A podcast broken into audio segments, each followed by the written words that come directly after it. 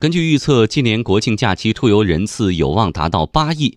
为期十天的铁路国庆黄金周运输昨天正式启动。黄金周运输第一天，全国铁路预计发送旅客九百五十五万人次，同比增长百分之五点五。央广记者李欣报道。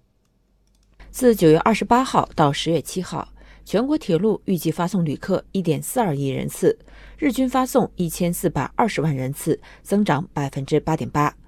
国庆黄金周十天内，高峰日预计将出现在十月一号。预计发送旅客一千七百五十万人次，比去年高峰日增加一百二十五万人次，增长百分之七点七。铁路运输客流主要以中长途旅游流为主。航空运输方面，根据预测，九月二十八号到十月十号，首都机场计划起降航班二点一五万架次，运送旅客超过三百七十三万人次。今天，首都机场将会迎来节前出港高峰，进出港旅客总人数预计将会达到三十点三八万人次，是节前客流的最高峰。首都机场运行控制中心运行规划业务经理张志龙介绍。热门的线路其实跟我们旅客的主要的出行的出游的线路是高度重合的啊，有国际上的一些欧美的方向，国内的一些主要的这个旅游景区，包括上海、杭州、昆明、武汉等等这些方向，航班呢比较密集，而且上座率呢也比较高。目前，北京大兴国际机场已经正式投运，旅客在出发前也务必要仔细核对航班始发机场信息，以免耽误行程。公路方面，七座及以下小型客车在十月一号零点到七号二十四点免费通行。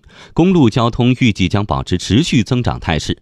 交通运输部昨天发布数据，假期全国公路网交通量同比将增长约百分之五到百分之七，高速公路流量会增长百分之五十左右。假期出行呈现出城时间比较集中、返程较为分散的特点。十月一号、二号长途出行比较集中，以中短途出行为主。六号、七号将迎来探亲和游客返程高峰。公安部发出交通安全预警，高速公路、景区周边道路交通压力和安全风险将显著增大。公安部交管局事故对策处处长李哲介绍：平均呢，全国这高速公路流量会增长百分之五十左右，一些重点的高速公路啊，这个交通流量会增长一倍。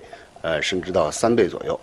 那么同时呢，从时间上来看呢，这个假期的前两天啊，会出现一个这个出行的高峰。那么假期的这个最后两三天呢，会出现一个返程的高峰。